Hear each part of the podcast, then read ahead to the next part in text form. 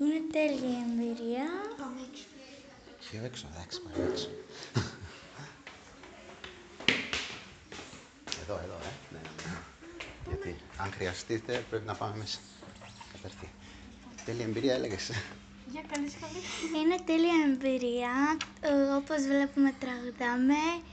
Ρωτήσαμε κάτι το κύριο, μας απάντησε και λύθηκε η απορία μας για το στούντιο.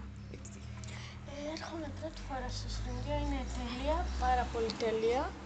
Μ' άρεσε και ελπίζω μήπως ξανάρθω. Είναι πρώτη φορά που το είπα πριν λίγο. Είχατε δει ποτέ Ε, ένα στούντιο από όχι, μέσα. ποτέ στη ζωή μου δεν είδα και τώρα που το είδα έμεινα ε, έκπληκτος και ρώτησα τρεις φορές τους κυρίους πόσο κάνουν τα πράγματα που είχαν και μου είπαν δύο φορές πολύ και, τη- και μια φορά τους είπα ε, 20.000 ευρώ και μου είπαν το πιο λίγο και από εδώ η διπλάνη που μίλησε είπε 4 δις, άστο να πάμε. Και τελικά εγώ νομίζω ότι κάνει όλο το στούντιο 100.000 ας πούμε. Κάνει. Και, παρα... και νομ- εγώ νομίζω κάνει δισεκατομμύρια για να, φρα... να φτιάξει ένα σκου- στούντιο. Είχατε πολύ άγχος σήμερα. Εγώ πολύ. Ναι, Εγώ είχα άγχος. ε, δεν ξέρω. Εγώ είχα άγχος, αλλά τώρα νιώθω λίγο πιο καλά.